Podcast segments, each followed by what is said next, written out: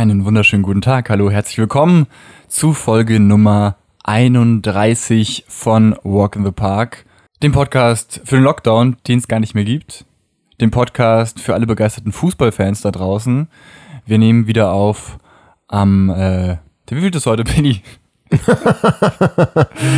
Es ist Freitag, der Piep, Piep, Piep, Piep, Piep. Ähm, ich nee, was ist, was ist denn heute? Wir nehmen, wir nehmen heute ist der 23. Auf. Heute, heute ist der 23. Der 23. Das ist wichtig. Deutschland hat noch nicht gespielt.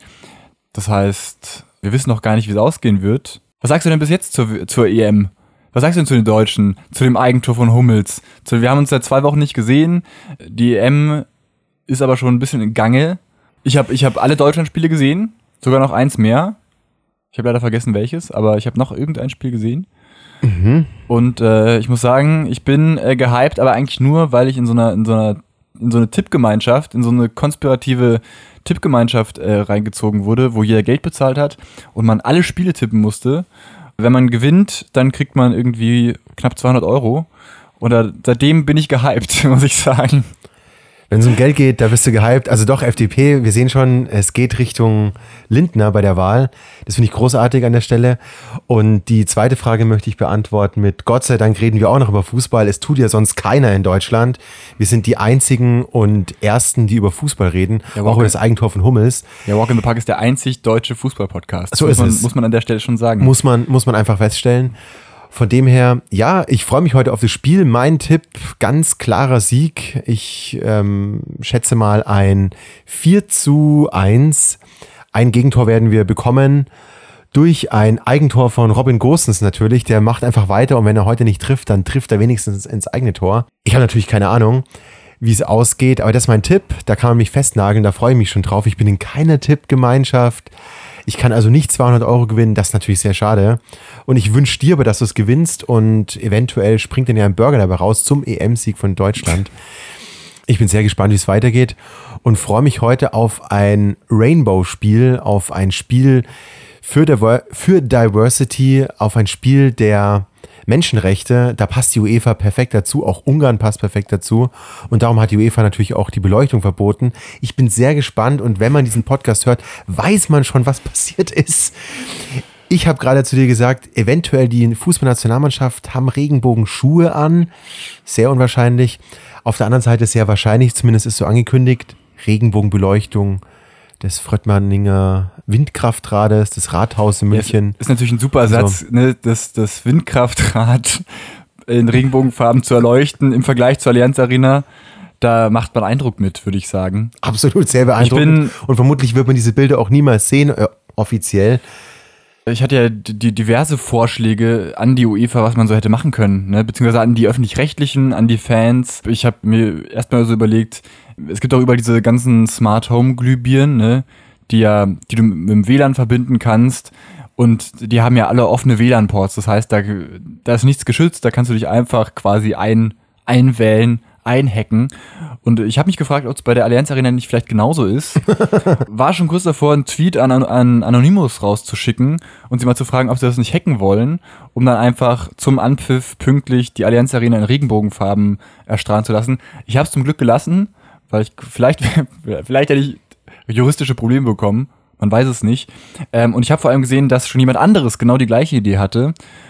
Also vielleicht war die auch dann auch gar nicht so genial. Ich habe andere Vorschläge gesehen, wo dann äh, Leute gefordert haben, dass die Fans doch bitte nach Sitzreihenaufteilung immer verschiedene Farben tragen sollen, dass so die Fans eine Regenbogenflagge bilden werden. Amnesty Deutschland ähm, hat angekündigt, dass sie vor dem Stadion stehen werden und äh, Gratisartikel, Regenbogenfahren und so verteilen werden, um äh, darauf aufmerksam zu machen. Ich finde die Debatte mal wieder völlig absurd. Und zwar nicht, dass wir sie haben, sondern dass wir im Jahr 2021 über sowas überhaupt noch reden müssen. Ja, also ich kann das, da, da bin ich vielleicht auch in meiner Bubble zu, zu äh, divers, obwohl das auch leider gar nicht so stimmt. Ne? Also ich lebe eigentlich in einer sehr, sehr, sehr heterogenen, weißen, äh, cis-normativen Bubble irgendwie mit wenigen äh, homosexuellen Freunden oder Bekannten. Aber trotzdem frage ich mich immer so, warum müssen wir denn im Jahr 2021 darüber reden, ein Stadion in Regenbogenfahnen leuchten zu lassen. Also, ja, um, um sowas zu supporten, dass da was überhaupt noch Support bedarf. Ja, das kann ich mal, also, ich verstehe, warum das Support bedarf, aber bin, ich bin dazu, zu, mein Denken ist dazu eingeschränkt, wahrscheinlich, ja. Ich glaube nicht, dass es eingeschränkt ist. Ich glaube, dass du einfach zu diverse bist und dass du einfach zu offen bist für diese Gesellschaft. Man muss einfach so sagen. Also du an sich bist nicht diverse. Ich denke, ja, genau, du bist der Gender Male. Äh, ich bin ähm, der absolute ich mein, Mainstream, ja, bin ich. ich. Mein, ja, aber du bist so, sagen wir mal, recht ähm, norm und einfach sehr offen. So, so würde ich mal beschreiben. Und das ist einfach die Gesellschaft so nicht. Hatten wir schon öfter hier als Thema. Wir haben immer noch so viele CDU, CSU-Wähler.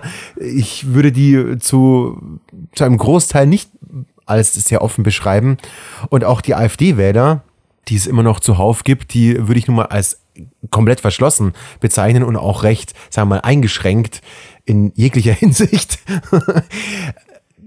das heißt, letztendlich ist diese Diskussion da, weil die Gesellschaft nur für dich und für viele andere offen ist und diverse und wir haben verschiedene Meinungen, verschiedene Geschlechts, wie sagt man dazu? Identitäten. Identitäten und verschiedene Lebensentwürfe. Und die sind einfach Realität, aber viele Staatenlenker oder Menschen an hohen Positionen sind vielleicht da hingekommen an diese Position, weil sie eben sehr konservativ sind und darum haben wir diese Diskussion. Und natürlich ist es verrückt, dass man tatsächlich drüber reden muss, dass gerade bei so einer EM, die ja auch überall in Europa stattfindet und so ein Symbol für diesen Zusammenhalt in Europa stehen soll. Ja, mit dem so auf der einen Seite und die UEFA auch noch wirbt, wirbt ja. Äh, auch in ihrer eigenen Foundation. Letztendlich jedes Kind ist ein Champion, ist da auch so dieser dieser Slogan. Ja, und, und also, Spiele für alle und ne, genau, ne, Diversity also ist super wichtig. Und, und, gegen Rassismus, wie oft gab es schon diese Werbung, kann man auf YouTube, gibt es quasi jedes ja. Jahr einmal so eine Werbung mit den ganzen Topstars, die sich gegen Rassismus aussprechen und dann macht man mal wirklich ein Signal während einer Veranstaltung und möchte ein verdammtes Stadion in Regenbogen, so ohne jemanden zu blamen. Natürlich ist klar, wohin die Botschaft gehen soll, aber ohne jemanden irgendwie Vorwürfe zu machen, sondern einfach nur ein Staat, natürlich ist es ein politisches Signal und da muss man dann erstmal anfragen, das wird dann abgelehnt. Also letztendlich Hochverrat an sich selbst, so muss man es einfach sagen. Und es wird immer deutlich, gerade durch diese Transparenz, die wir auch haben, die nicht nur wir liefern, sondern viele andere, wie soll ich sagen, Podcasts. Bessere, bessere Journalisten als wir. Noch bessere Journalisten, das ist wirklich schwer vorzustellen, aber es gibt sie.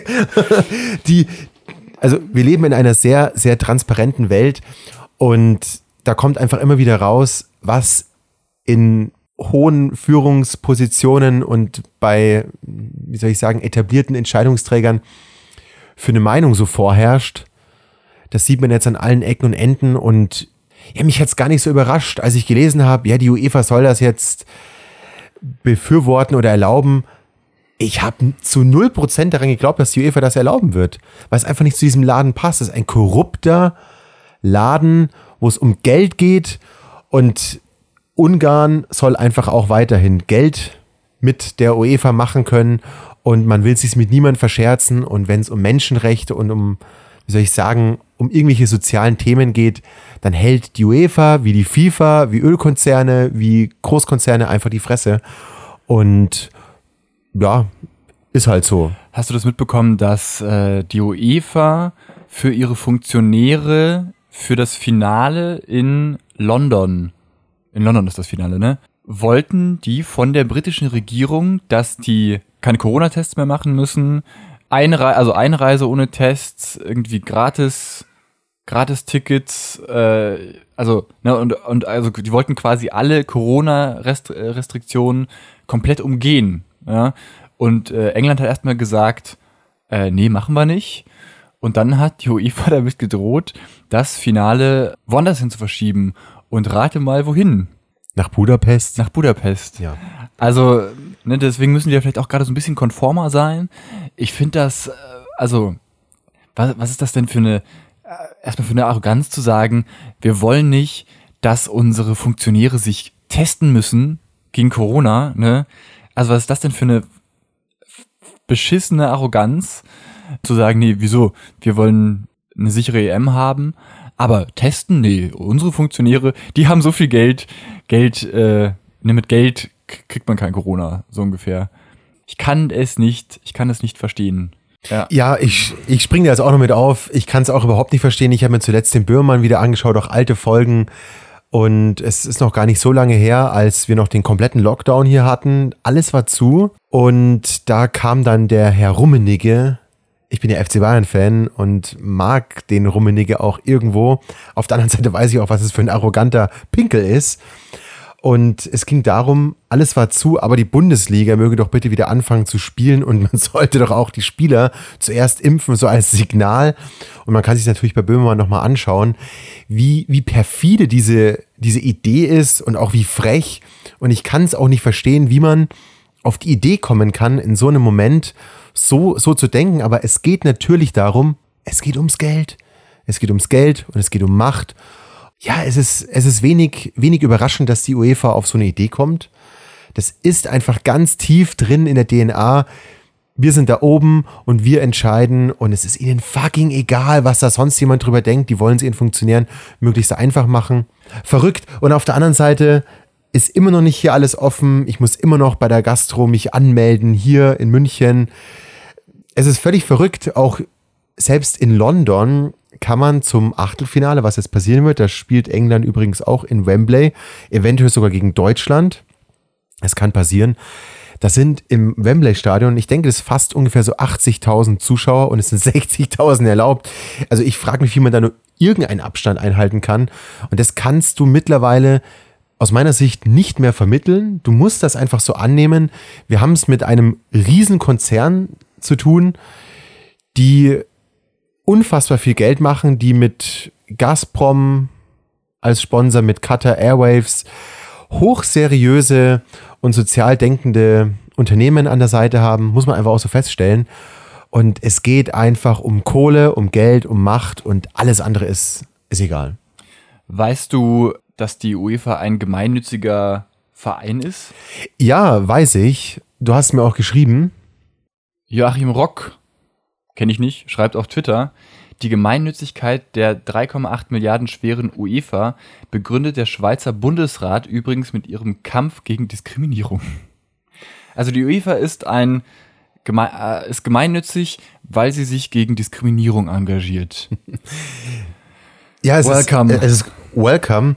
Ähm, auch wieder Böhmermann zuletzt angeschaut. Es ging um den FIFA-Präsidenten, der mittlerweile zurückgetreten ist oder zurücktreten musste aufgrund seiner hervorragenden Nazi-Vergleiche, der auch als Präsident eines gemeinnützigen Vereins, auch der DFB ist gemeinnützig, er darf keinen Gewinn machen. Sie haben auf der einen Seite den, ähm, den Schulen das Sponsoring von Bällen untersagt, weil ist halt zu teuer. Aber der Präsident als Vorsteher eines gemeinnützigen Vereins bekommt mal 250.000 jährlich brutto als Aufwandsentschädigung. Da muss man auch sagen, ähm, man hat einfach die Wahl, gibt man Kindern einen Ball oder bezahlt man seinem Präsidenten 250.000. Die Würfel sind gefallen, kann man da sagen. Und es wird einfach weiter so gehen. Ganz einfach. Und es ist verrückt. Aber so ist das nun mal. Ja, muss man das, also müsste man dann nicht eigentlich auch als Fan irgendwie sagen, okay, wir setzen ein Zeichen und schauen einfach mal nicht? Oder schauen es nicht öffentlich, sondern holen uns irgendeinen irgendein Stream, der nicht zurückverfolgbar ist und den wir nicht öffentlich gucken. Also damit rufst du es quasi zu einer illegalen Tätigkeit nee, auf, das nee. würde ich zum Beispiel nicht machen. Nee, also ich würde, ich würde, ich würde natürlich ich, eher zum, zum, zum Nicht-Gucken ne, ja, aufrufen. Also letztendlich, letztendlich ist es für die Verbände ein leichtes zu sagen, weil diese UEFA ist eine Erfindung letztendlich. Also die hat sich mal gegründet, um das Ganze zu organisieren, aber es ist eine Erfindung.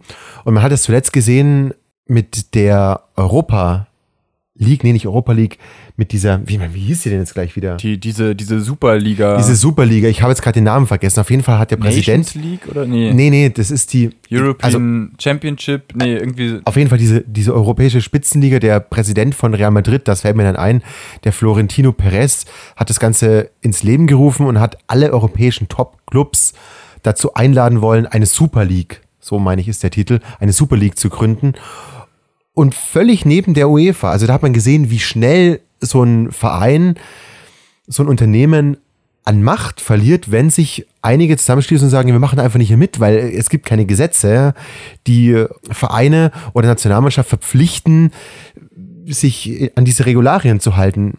Sie verpflichten sich dann, wenn sie mitmachen wollen, bei diesen großen Turnieren. Aber würden zum Beispiel nur drei große Verbände, und zum, das wäre der DFB, sagen wir noch, super wichtig, England und vielleicht noch Frankreich sagen, Naja, wir machen, wir machen einfach, ja, Real na, klar, Barcelona, na, ne? nein, also ich meine jetzt einfach auch als Nationalmannschaften, wenn so. die einfach, wenn die einfach sagen würden, ähm, eure Ethik passt nicht zu uns, wir sind Länder mit Vielfalt und wir sind gegen Diskriminierung, wir machen da nicht mit, wir möchten das, das und das, dann würde so eine EM tatsächlich ins Wanken geraten, weil eine EM ohne Deutschland, Frankreich und England ist halt nun mal einfach keine wirkliche EM.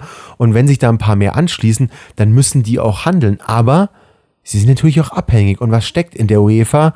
3,8 Milliarden schwer, hast du gerade gesagt. Da steckt einfach ein Haufen Kohle. Und was möchte auch so ein DFB-Präsident? Der möchte gerne einen Haufen Kohle weiterhin haben. Und dem geht's nicht um Ethik oder sonst irgendwas. Die möchten einfach weiter dicke Karren fahren und ab und zu vielleicht auch mal in Rio de Janeiro richtig schön bumsen. Ist eine Unterstellung. Das ist eine krasse Unterstellung. Das ist eine krasse Unterstellung. Aber- Nein, waren die VW-Vorstände damals. Es geht um Kohle und diese Leute stehen auf Geld und nicht auf Ethik. Drum kommen sie auch nicht in, oder drum kommen sie in diese Position. Die Ethiker sind die, die mit einem weitaus geringen Gehalt Regenbogenflaggen verteilen und sich dabei gut fühlen. Aber die fühlen sich gut, wenn sie in einem neuen Audi A8 sitzen. Ja, das ist wahrscheinlich so. Ich möchte, in dem Zusammenhang fällt mir gerade ein, ist schon ein bisschen älter die Dokumentation. Und da geht es jetzt gar nicht um die UEFA, sondern um die FIFA. Und zwar ist das eine Dokumentation, die die FIFA so von den Anfängen bis zu diesem riesigen Skandal, wann war der 2000? Der, der Korruptionsskandal der, der FIFA. Das kommt so ungefähr hin. Also, 2013? vielleicht, vielleicht ein bisschen später. Ja. Ähm, gab es immer auf Netflix. Ich werde noch mal schauen, ob es den da wirklich noch gibt. Ist auf jeden Fall eine ganz tolle Doku, wo man mal auch diesen, ne, diesen, diesen Machtaufstieg die, der FIFA sieht, die ja auch wirklich mal irgendwie ein kleines, ein kleiner Verband war, der irgendwie mal internationale Fußballspiele austragen wollte und sich wirklich zu so einem globalen Unternehmen irgendwie entwickelt hat, das äh, Staaten beeinflusst. Und äh, das werden wir nächstes Jahr dann wieder sehen in Katar, wo äh, eine, eine katarische Nationalmannschaft auflaufen wird, weil sie halt Gastgeber sind, die aber wahrscheinlich äh, nicht im, im internationalen Vergleich nicht mit dazugehört, einfach. Die ist doch im Winter, die WM. Also völlig abstrus. Sklavenarbeit. Sklavenarbeit. die man so nicht bezeichnet, sondern als Gastarbeiter, die Ja. aber in, also wenn man da Bilder sieht, die wie, wie Schweine hausen Ja. und nicht, weil sie es gerne hätten, sondern weil man zu acht in ein 10 Quadratmeter Zimmer gestopft wird und es gibt für 100 Mitarbeiter eine Küche und Toilette. Ja, wie bei Tönnies. Wie, wie bei Tönnies, genau. Ja, Ja, also es, ist ja leider so, irgendwie. so geht man einfach mit den, mit den Menschen um und zahlt mehr den Funktionären. Ja, ich habe diese Doku leider nicht gesehen. Ähm, danke nochmal für die Empfehlung. ich, ich, werde, ich werde sie äh, verlinken, dann kannst du die, äh, sie dir ja mal anschauen. Und ich denke, die UEFA, ich meine, ähm, sind die UEFA und die FIFA zwei unabhängige also die haben, Vereine oder die ist haben die quasi UEFA nichts, so eine nee, die haben, haben quasi nichts miteinander zu tun. Die FIFA sitzt in der Schweiz als eigenes Unternehmen und die UEFA sitzt, auch in der meine Schweiz. ich, auch in der Schweiz, aber haben jetzt dann bald auch noch eine Zweigstelle in Frankreich. Da ist natürlich Paris Saint-Germain mit den Kataris. Also die, die Netzwerke sind klar, aber die FIFA und die UEFA haben letztendlich nichts miteinander zu tun und konkurrieren zum Teil auch Okay. miteinander. Aber UEFA macht ja nur, nur Europa und FIFA macht ja global. Die Welt. In, in den USA gibt's ja dann noch den, den Cup Americain und sowas, ne? Ja, also es ist so, letztendlich hat jeder Kontinent seinen eigenen Verband und die FIFA ist so, so oben drüber, aber die haben letztendlich so nichts miteinander zu tun. Also wie bei der EM, das ist ganz klar die UEFA, auch die, die Champions League oder die Europa League macht die UEFA und dann die Gewinner dieser einzelnen Champions Leagueen treten dann beim FIFA Weltpokal zusammen an Und Ist das dieser, dieser, diese Club-WM? Nee, das war was das, anderes. genau, das ist diese Club-WM. Ach, die Club-WM. Die Club-WM trägt die FIFA aus und da treten eben alle Champions League-Sieger, die heißen aber in zum Beispiel Aber- Südamerika Copa Am- Americana. Aber Americana. Bayern hat doch dieses Jahr diese Club-WM gewonnen. Genau. Aber die waren doch gar nicht Champions League-Sieger. 2020 waren sie Champions League-Sieger und dann kommt die Club-WM immer sozusagen das halbe Jahr später. Stimmt. Weil dann ja erst alle Champions League-Sieger Ach, feststehen. stimmt. Bayern hat ja 2020 die Champions League gewonnen. Ja, das ist so, so untergegangen, weil es auch irgendwie im Sommer völlig- war, mitten in der Sommerpause. Ja, und, und völlig in der Pandemie. Also da Ja. hatten wir irgendwie alle an, äh, andere Probleme. Ach so. ja, ja, ja, ja. Ach, siehst du mal, da, da bin ich ja wirklich völlig unwissend. Das ist, ja, das ist okay. Das ist für, für mich vollkommen okay. Wie gesagt, äh, WM und EM sind wirklich so die einzigen Möglichkeiten, wo ich mal irgendwie auf die Idee komme, Fußball zu gucken. Und ich muss tatsächlich sagen, das Geld, das Geld, was ich jetzt eventuell nicht gewinnen werde, das lockt mich tatsächlich dazu, da öfter mal reinzugucken. Das ist tatsächlich, also ich, hätte ich gewusst, dass es so einfach ist, sich für, Fu- für Fußball zu interessieren, dann hätte ich vielleicht schon früher damit angefangen. Hätte aber vielleicht auch äh, schon sehr viel Geld verloren. Das muss man dazu ja auch irgendwie dazu sagen. Also, wenn ihr drüber nachdenkt, äh, Sportwetten einzugehen, wahrscheinlich ist es besser, man lässt es. Ja, also außer du willst richtig viel Geld verlieren, dann geh zu den Sportwetten. Auch die großen Persönlichkeiten geben ja richtig Vollgas. Also zuletzt ja noch Olli Kahn auch, Tipico. Hier wettest du sicher. Man wettet in Deutschland überall sicher, aber sicher ist, dass du dein Geld verlieren wirst. Sonst würden die nicht überall raussprießen. Ja, letztendlich ist es ja auch eine, eine Sucht, so eine Spielsucht. Ähm, es ist letztendlich eine Krankheit. Und die Menschen, die, die dort wetten, also, Naja, also ein, nicht- ein riesengroßer Teil davon. Genau, nicht jeder, sind- der wettet, ist gra- aber Nein, aber es ist letztendlich so eine Verschiebung. Da stehen ja auch die, wie soll ich sagen, die Konzerne stehen ja drauf, dass du abhängig wirst von dem, was sie so anbieten. Zuerst war es Tabak und, und Alkohol. Ja, ist schlecht irgendwie, aber jetzt kann man auf den Sport wetten. Ja, ist noch nicht so, so verschrien in der Gesellschaft.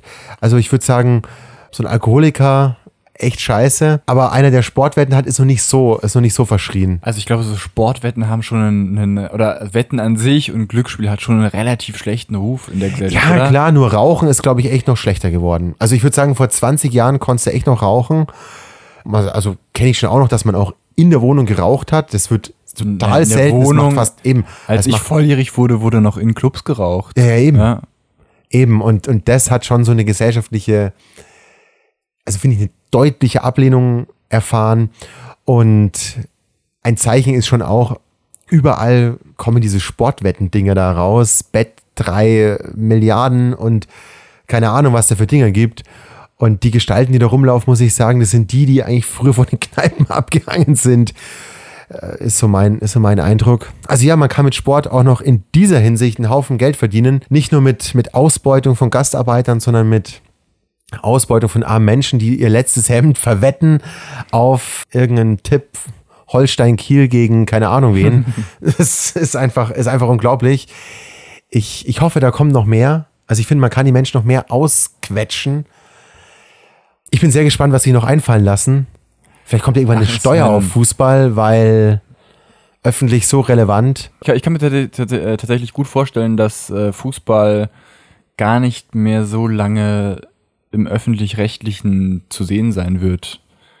Ich habe dir das vor zwei Wochen geschickt. Es gibt jetzt eben neue, neue so Verhandlungen, ob man ARD und ZDF nicht irgendwie doch zusammenschließen sollte, weil es irgendwie zweimal das Gleiche so ungefähr ist. Ne? Früher gab es die ARD, die wurde 1949 gegründet und äh, das ZDF dann 51 von Adenauer als konservatives Gegengewicht der, zur, zur ARD.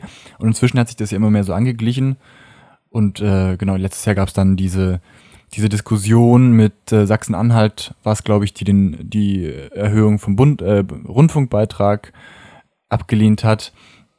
Und jetzt, gestern oder vorgestern, haben ARD und ZDF beschlossen, eine gemeinsame Mediathek zu gründen. Das heißt, es gibt da nicht mehr zwei, sondern es gibt da nur noch eine Mediathek. Es wird beim öffentlich-rechtlichen auf lange Sicht irgendwie gespart werden müssen.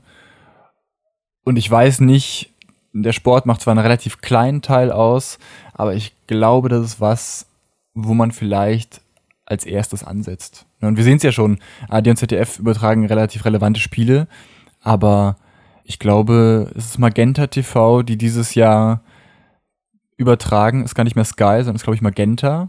Ich meine auch Magenta und noch irgendeine. Genau. Was mit Ich der, weiß es was mit der nicht. Zone. Also ich glaube, sein. ich glaube, diese, diese großen Player werden einfach auf lange Sicht. Also ich glaube, Fußball ist sowas, was vielleicht irgendwann nicht mehr so zur Grundversorgung gehört. Außer vielleicht wirklich so Pokalfinalspiele oder sowas. Das könnte ich, könnte schon sein.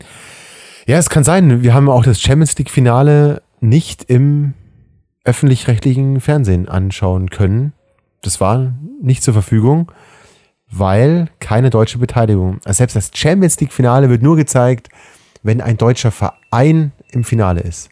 Ja, genau. Ich glaube, auf sowas, auf sowas wird es irgendwie hinauslaufen, ne? Und das ist schon echt eine, ja, irgendwie auch eine bedenkliche Entwicklung und ja, zeigt, was da für ein, für ein riesen Kapital dahinter steckt. Ja, und wir sehen natürlich inzwischen auch, also was ich ja viel bedenklicher finde, ist ja irgendwie, früher hattest du, äh, hattest du das Spiel von verschiedenen Sendern übertragen und jeder quasi so mit den eigenen Kameras, ne, hat, haben eigenes, nee, nicht eigene Kameras, ähm, die Kameras waren schon die, die gleichen, aber die ähm, hatten zum Teil eine eigene Bildregie, ne, also die konnten das selber schneiden, sozusagen, hatten eigene ähm, Filmchen produziert, haben eigene haben eigene Berichterstattung drum gemacht.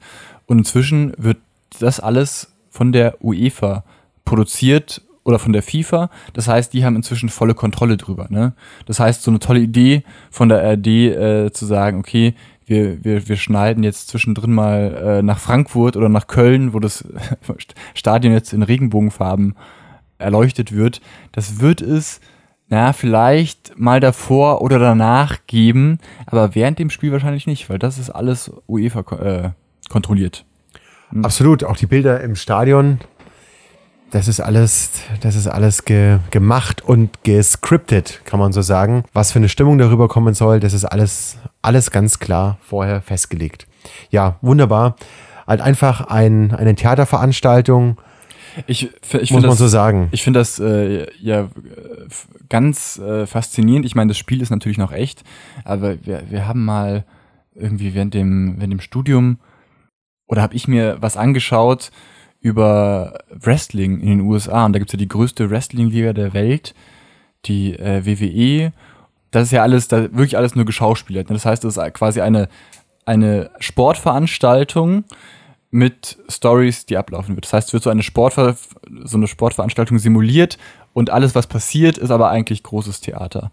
Und da wird das eben auch alles so ganz, ganz genau gesteuert, wie das Publikum reagiert, also mit, mit Anheizern im Publikum, die dann an den richtigen Stellen klatschen, damit alle mitklatschen, ne, damit auch mal die richtige Stimmung rüberkommt.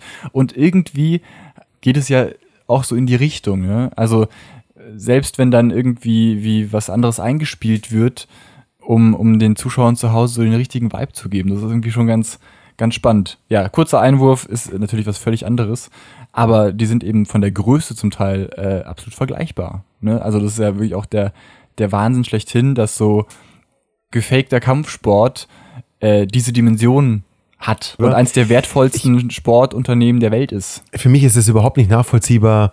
Ich war auch als Kind, wo, wo viele Freunde auch das geil fanden und ja auch Eltern da mitgegangen sind, bin ich groß geworden, das ist Müll. Ja, bei mir war es ganz ähnlich. und- Ich und fand's trotzdem- dann auch- und ich hatte dann auch eine kurze. Phase, wo ich das so mit, mit 12, 13, da bin ich da mal irgendwie abends kam das spät im Fernsehen und ich hab das, hatte irgendeine Möglichkeit, das zu gucken.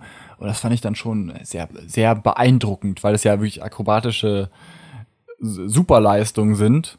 So viel kann man, glaube ich, irgendwie anerkennend sagen. Aber äh, ja, also auf lange Sicht. Absolut. Und also vollkommen klar, es ist natürlich eine Riesenshow.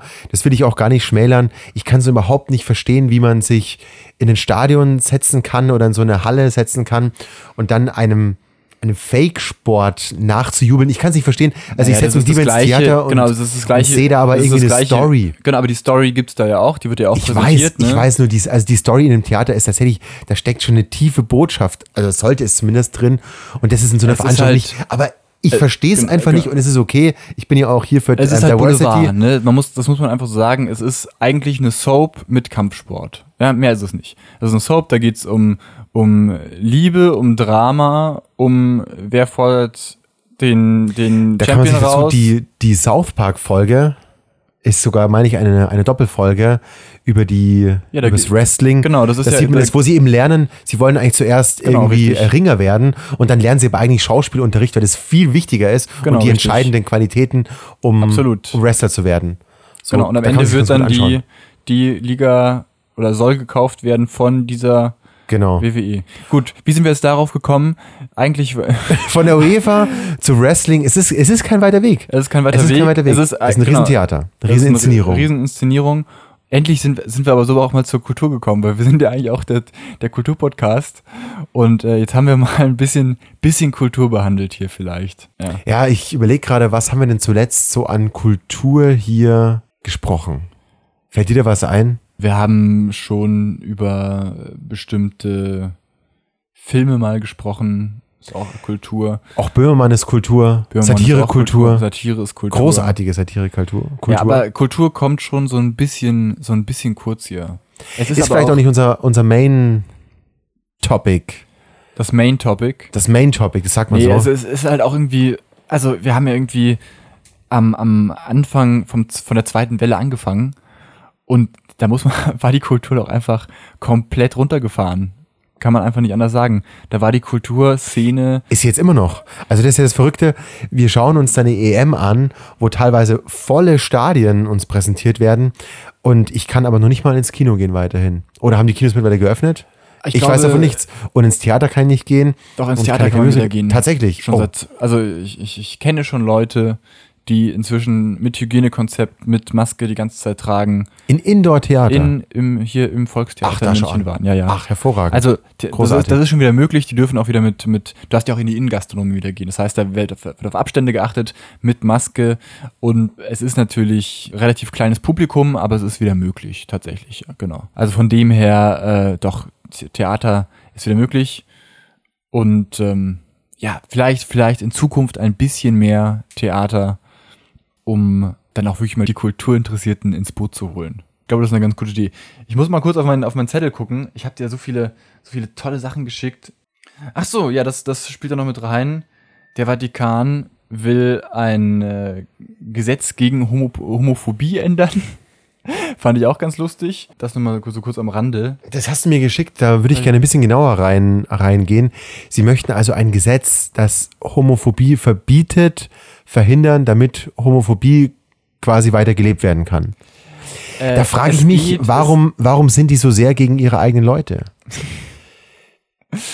Ja, es geht eigentlich darum, das Gesetz besagt, dass quasi Homosexualität als zusätzliche gesellschaftliche Norm an, äh, angenommen wird und dass man eben andere Inhalte auch nicht an Schulen verbreiten darf. Ne? Also es geht wieder, wie immer um Aufklärung und es geht um Toleranz und es geht um, um Akzeptanz, das eben nicht als irgendwas Besonderes hinzustellen, sondern als normal. Also das, was wir ja eigentlich überall schon leben, zum Glück. Der Vatikan sagt jetzt aber, Männchen mal, wir, wir hätten es gerne aufgehoben, weil in katholischen Schulen, da sehen wir das ja anders quasi und deswegen wollen die quasi, dass sowas an katholischen Schulen nicht vorgelebt werden muss. Das ist jetzt eine kleine Triggerwarnung. Das Gespräch, was sich gleich entfalten wird, ist äh, etwas hitzig verlaufen. Das ist auch gut so. Äh, wir wollen ja irgendwie, dass jeder seine Meinung offen und ehrlich vertreten kann.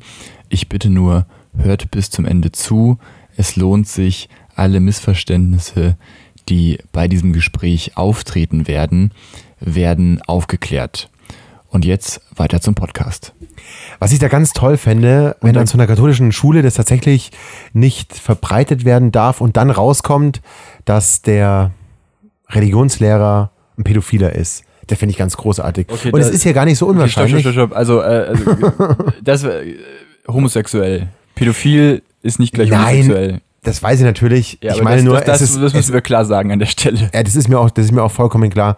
Ich meinte auch eher, dass, dass ein, also es ist ja oft so gewesen in der katholischen Kirche, dass Geistliche vor allem auf kleine Jungs standen, So, und ich würde das mal als eine sublime Form von Homosexualität deuten. Nein, nein, nein, nein. Nee. Wenn jemand seine Homosexualität nicht leben darf, weil es ihm die Kirche verbietet und dann sich an kleinen Jungs vergreift, weil er eigentlich homosexuell ist, weil er sich mit seinen Brüdern nicht tun kann, dann vermische ich dann nicht, sondern ich sage einfach, dass wenn jemand seine Homosexualität... Völlig, sind zwei Ich völlig weiß. unterschiedliche Diagnosen.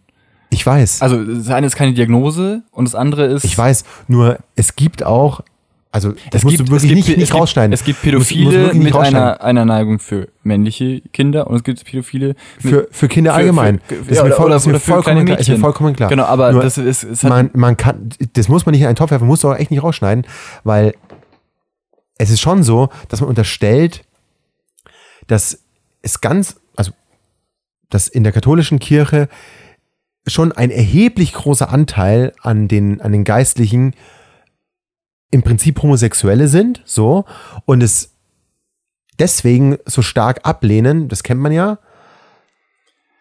Du bekämpfst das am meisten, Ja. was du eigentlich bist, so, und es dann aber auf einer anderen Ebene rauslassen, wo sie es können. Und sie können es eben nicht frei mit Männern, also lassen sie es an kleinen Jungs raus. Ich will überhaupt nicht unterstellen, also Homosexuelle sind null zwangsläufig Pädophile, so, vollkommen klar. Aber in der katholischen Kirche würde ich das einfach mal so unterstellen. Das kann man, das, das würde ich so lassen. ja, das ist, das So. ist ein, das ist ein äh, Vorwurf, der, also, sagen wir es mal so, die, die, die Missbrauchsfälle in der katholischen Kirche, die wir hatten, das waren, war ja ganz bunt gemischt, ne, da hattest du, du also du, es, gab, es gab Fälle von Homosexualität in der Kirche, die, ne, die werden dann vielleicht mal aus der Kirche ausgeschlossen und so, aber das ist eine, eine ganz krude Theorie. Also Also, nicht. ja, äh, also, das ist, also, das ist so, es- so es gibt ja- es gibt Psychologie, ja- Psychologie 11. Klasse. ja, aber es gibt ja die Recherchen dazu und die Recherchen, ne, sagen ganz eindeutig, die, das waren Pädophile und wir wissen, dass es Pädophile mit männlicher und weiblicher oder Egalpräferenz gibt, vollkommen klar, aber das hat, wie gesagt, es gibt kein Indiz in keinster Art und Weise, ob das irgendwas mit Homosexualität zu tun hat. Es gab genauso heterosexuelle. Die Verbindung stelle ich gar nicht her, die Verbindung stellst doch, du genau. her. Nee, die Verbindung stellst sag- du damit her. Ich sage, dass ein grundsätzlich homosexueller Priester, der seine Homosexualität nicht ausleben kann, weil wie auch Ja, aber immer. dann kannst du auch sagen, so, ein heterosexueller es Priester, der seine Sexualität nicht ausleben kann. stimmt, stimmt genauso. Genau, stimmt genauso. das musst du halt dazu sagen, weil du Das hast, du hast nur Ja. homosexuell gesagt. Es ist, dann dann geht's aber um jemand, der seine Sexuali Sexualität nicht ausleben kann, egal ob homo oder heterosexuell, der wird, der vergreift dann vielleicht an Kindern, weil die sich nicht wehren können. Okay, damit kann ich leben. die Frage ist nur, aber warum, warum trifft es denn zu so einem riesengroßen Teil die Jungs? Das stimmt doch gar nicht. Stimmt gar nicht. Stimmt okay. gar nicht. Also da gibt's, das ist, das ist ziemlich 50-50. Nur, wir hatten natürlich, du hast natürlich verhältnismäßig viele Jungs, weil du ähm, katholische, also ist ja vor allem, wir reden ja gerade von der katholischen Kirche. Du hast Jungeninternate, wie zum Beispiel die Regensburger Domspatzen etc. etc. Ja? Und du hast Schwesternschulen und da sind dann halt Mädcheninternate gewesen. Da gibt's dann auch Lehrer und da gibt's dann auch Fälle. Ne? Also ich möchte zum Beispiel das, die tolle Doku The Keepers, ne? wo es dann eben um eine Mädchenschule ging, wo dann Missbrauch durch äh, Pater, die, wo es dadurch zu Missbrauch kam. Gibt es alles, aber das äh, ist offen, ist, das ist relativ gleich. Also ähm, ich glaube, das ist vor allem öffentliche Wahrnehmung und ich glaube, das sind eben auch, du hast eben viele, viele, viele Internate, die früher nur für Jungs waren. Okay, wenn es daher kommt, dann bitte, dann ist es so. Also ich, Und- ich, ich, werde- ich, werde- ich werde das nochmal nachreichen in den Quellen, aber das ist das, was ich so bis jetzt gelesen habe. Okay. Und nochmal, also in, in aller, aller Deutlichkeit, mir ist absolut bewusst, ein Homosexueller hat absolut gar nichts mit den Pädophilen zu tun. Also ein Pädophiler ist letztendlich ähm, auch eine Krankheit. Du hast gesagt, das sind zwei verschiedene Diagnosen. Also Nee, nicht, nicht immer der es- Homosexuelle, es es ist nicht immer eine es ist nicht Diagnose. mehr eine Diagnose. Es war früher, also es war früher vielleicht mal eine. Und letztendlich ist es eine Ausprägung. Da wird man vielleicht sogar drauf kommen, dass es ähm, bei Pädophilen letztendlich in, An in Anführungszeichen nur eine Ausprägung ist. Deswegen darf ich es trotzdem nicht machen. Aber wenn ich ähm, einfach es geil finde, Menschen zu ähm, abzuschlachten, dann ähm, darf ich deswegen trotzdem kein Mörder werden. Also manche Sachen, die einem so das Universum mitgegeben hat, darf ich einfach nicht ausleben, weil sie extrem schädlich für die Gesellschaft sind. Aber das wollte ich auch noch mal gesagt haben. Wir haben ganz viele sublime Dinge in unserer Gesellschaft, die was so von, von innen kommt, in irgendeiner anderen Form ausgelebt werden. Es gibt es in der Kunst, gibt es etliche Beispiele. Ähm, auch ein Beispiel, Psychologie 11. Klasse, der Chirurg, der muss schon irgendwas an sich haben, in so einen Körper da so reinzuschneiden. Da kann man auch sagen, der hat vielleicht eigentlich auch irgendwie Lust, so, da, da ist irgendwas, ja. was einen dahin treibt und es ist, Objection. wenn man, ja, es ist wirklich so.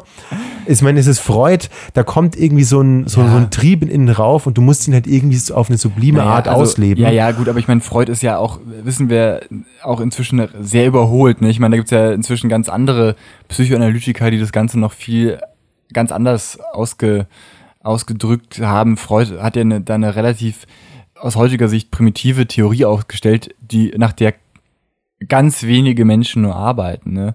Aber jeder, der heute Psychoanalytiker ist, der arbeitet dann, äh, also es gibt, es gibt die Freudianer, viele gehen dann eher auf, auf, auf Jung oder Lacan oder so.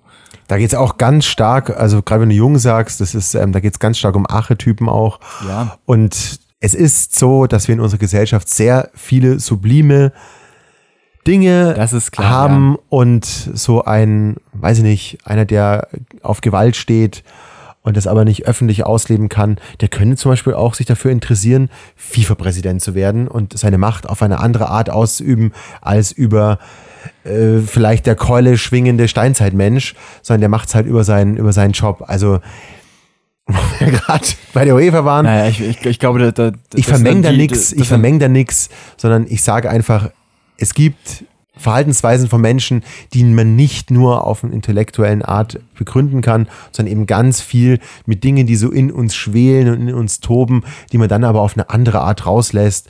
Zum Beispiel, ich bin auch mal total überreizt, dann gehe ich halt laufen und gebe da mal richtig Vollgas so oder mache mal ein paar Liegestützen und da muss ich nicht sagen, ja, es geht nicht nur um die Ästhetik, sondern es geht auch darum, einfach um Aggression loszuwerden. Aggression ist was ganz Normales bei uns Menschen. Absolut. Und darum, ähm, ja, ich lasse es halt so raus und vielleicht lässt ein katholischer Priester einfach einen kleinen Jungen raus. So. Und da braucht man nichts schneiden. Das ist der Transparenz- und Ambivalenz-Podcast. Ja, also genau, man muss, wenn, wenn du ein System hast in der katholischen Kirche, was auf Keuschheit und Zölibat irgendwie beruht, und da ist es egal, welche sexuelle, äh, sexuelle Orientierung jemand hat, dann kann es sein, dass die das irgendwie anders ausleben. Sei es jetzt Masturbation oder, oder einvernehmlicher Sex mit der Haushälterin oder im schlimmsten Fall Kindesmissbrauch. Ja. Und ich glaube, das ist eher das Affäre haben mit der Haushälterin oder mit wem auch immer, ist, glaube ich, äh, viel verbreiteter als, als Kindesmissbrauch, zum Glück.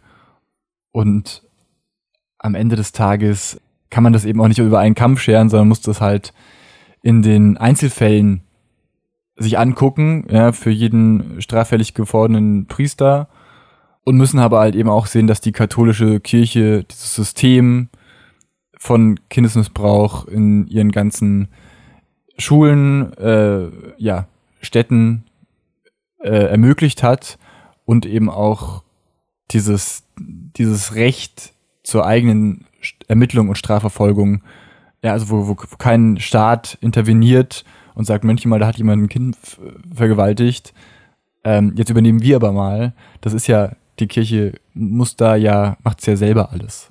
Und das ist ja eigentlich der, der große Skandal. Ja, Filmempfehlung Spotlight von 2000. Da, da bin ich neugierig. Jetzt erzähl mal bitte von Spotlight. Achso, bei Spotlight geht's um die, um die Aufdeckung von solchen Strukturen in Amerika bei der Washington Post, basierend auf einer wahren Geschichte. Und es geht um dieses Spotlight-Team, die eben investigativ diese Geschichte erarbeitet haben. Hat, glaube ich, 2016 oder so Oscar gewonnen für den besten Film.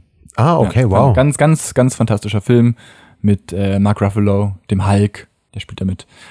Also, ja, wie gesagt, dieses man muss ja, also ich, ich habe so ein Problem damit, wenn man sagt, wir haben äh, die Kirche und ein Großteil der Priester ist so, nee, glaube ich nicht. Also wir, wir sehen immer wieder Fälle und wir sehen immer wieder diese Vertuschungen, ne, und das ist natürlich das, was wir dann auch in der Öffentlichkeit wahrnehmen und deswegen kommt es einem ja auch so nach so wahnsinnig viel vor.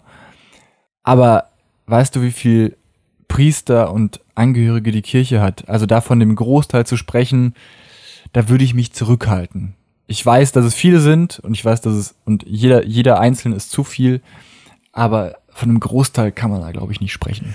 Absolut richtig. Ich meinte auch nicht den Großteil das hast, also, hast ja der Großteil ich, gesagt. Ich, ich meinte es so, es ist ein verhältnismäßig großer ja. Teil in der katholischen Kirche, die, die nun bestimmt kein Abbild einer Gesellschaft ist, sondern es ist schon eine sehr spezielle Form, sich, du hast es gerade selbst gesagt, sich für Zölibat zu entscheiden und für so ein Leben als unantastbarer letztendlich, der, der ganz rein vor die, vor die Gemeinde tritt und Gottes äh, Worte an die Gemeinde ausschüttet. Da muss ich schon einen sehr, sehr speziellen Charakter mitbringen, um zu denken, ich kann das. So, ich, ich bin Gottes Sprachrohr für meine Gemeinde in manchen Gesellschaften könnte man vielleicht sagen, die haben einen echten Schaden. Ich habe es schon immer gesagt, wenn ich an die heilige Currywurst glaube, dann bin ich sehr schnell verrückt. Wenn ich aber an eine Geschichte glaube, die auch völlig unbelegt ist, sie heißt aber katholische ähm, Lehre, da gehöre ich quasi zu denen, die auch noch in der höchsten Politik ein Mitspracherecht haben. Also es ist schon immer so eine Gratwanderung und sich für so ein Leben zu entscheiden, da muss man schon sehr, sehr speziell sein.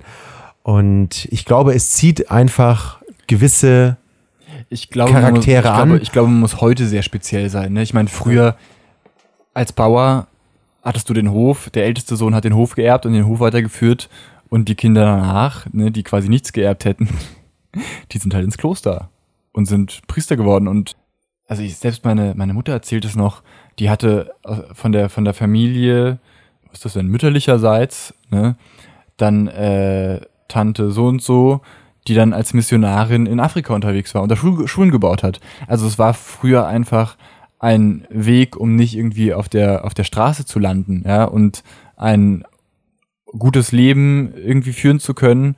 Und dafür hat man halt die Kinder in den Dienst der Kirche gestellt. Dass das heute alles so ein bisschen anders ist und so, das ist klar. Deswegen glaube ich, heute ist das wirklich nochmal eine viel bewusstere Entscheidung, ins, ins Kloster zu gehen, Priester zu werden und ja, wir, wir sehen es ja an den, an den Priesterseminaren, die immer, immer Lehrer werden und immer. Ja, und auch an den Mitgliedern der katholischen Kirche, der Kirche ja, allgemein. Das, das liegt jetzt aber auch wirklich an, an diesen ganzen Skandalen, die genau. wir hatten. Ne? Also ich meine, was habe ich noch nicht gehört? Wenn du einen Termin haben willst, um aus der Kirche auszutreten, wartest du inzwischen drei Monate oder so, bis du einen Termin dafür hast. Also es ist unglaublich, was da gerade passiert, sowohl aber katholisch als auch evangelisch. Also äh, ja. Bist, bist du noch in der Kirche? Nee, ich bin ausgetreten. Bist du ausgetreten? Ich bin ausgetreten. Ich bin noch drin. Ja, aber ich, und tatsächlich war es mir sehr also mit dem Gedanken. Es war auch ein Termin eben, den man sich vereinbaren musste beim äh, KVR hier in München. Und es war dann letztendlich schon recht einfach. Und ja. am Ende zahlt man dann, meine ich sogar dafür, für diesen Austritt ja, auch ja. noch. Das kann man jetzt auch hinterfragen, aber gut, letztendlich zahlt man in der Verwaltung für alles, was du tust, irgendwie Kohle. Und von dem her, da, hat es, da kann die katholische Kirche nichts dafür. Ja, ich denke, es ist, es ist komplett veraltet.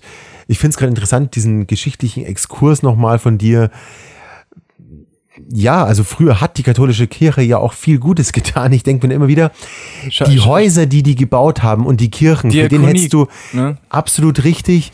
Nur das sind die, die wenigen, die auch wirklich in Armut gelebt haben und trotzdem was für Geld verpulvert wurde für diese, diese wunderschönen Dome und Kathedralen, die wir heute haben.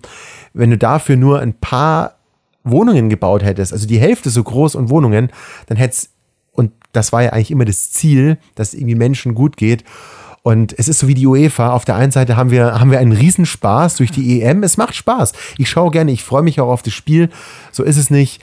Und auf der anderen Seite wird aber auch Geld verschleudert und für korrupte Unternehmen und Staaten ausgegeben.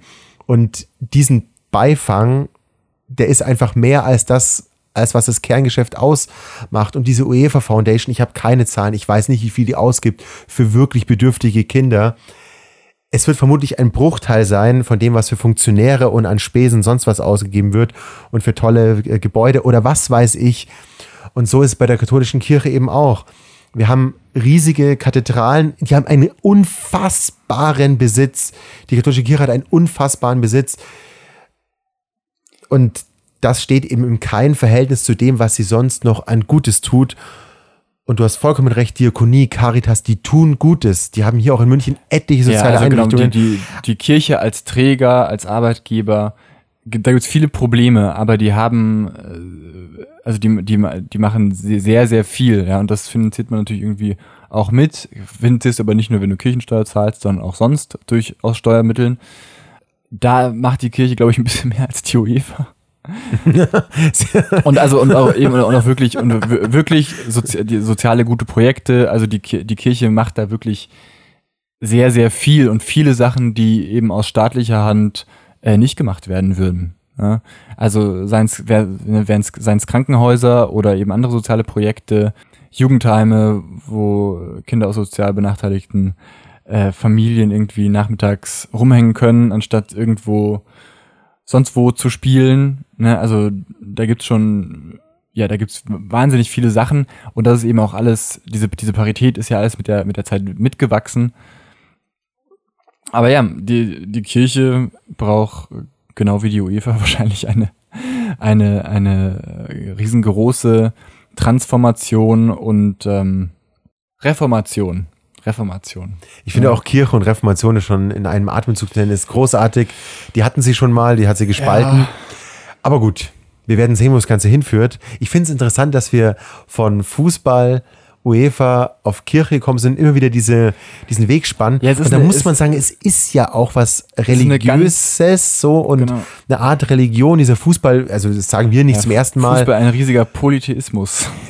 Okay, mag sein, ich äh, kann den Begriff nicht direkt so schnell einordnen, aber was ich sagen kann, ist, diese Verbindung Fußball-Religion, die machen ja nicht wir gerade in diesem Podcast, sondern die gibt es seit, seit etlichen Jahren. Ja. Ähm, die, die, die Nationalmannschaft hat 74 schon Fußball, ist unser Leben, der König Fußball regiert die Welt. Es ist nicht so weit hergeholt und von dem her ist diese Verbindung schnell getan und wir haben sie wieder mal gemacht und haben heute mal wieder so ein bisschen auf der Kirche rumgebasht. Ich vielleicht, ich entschuldige mich in den letzten Podcasts echt sehr, muss ich sagen. Also es tut mir leid, liebe Priester, die ihr da draußen Gutes tut, das möchte ich jetzt an dieser Stelle sagen. Ihr seid nicht gemeint. Und die, die auf, die Interesse an Aufklärung haben, ihr seid auch nicht gemeint. Auch die in der UEFA, die es gut meinen, die das Gute am Spiel sehen, ihr seid auch nicht gemeint. Es sind die Extreme, die mir immer auffallen und auf die ich quasi draufprügel. Und so, so ist es gemeint. Und nochmal, weil ich es einfach nochmal ganz klarstellen will, Pädophilie und Homosexualität ist nicht das Gleiche. Ganz eindeutig. So. Ja, vielen Dank äh, für diese schöne Schlussakkorde. Ich hatte, hier, ich hatte hier noch so viel auf dem Zettel stehen. Ich glaube, das lassen wir heute einfach, weil äh, wir müssen uns ja auch auf das Spiel vorbereiten.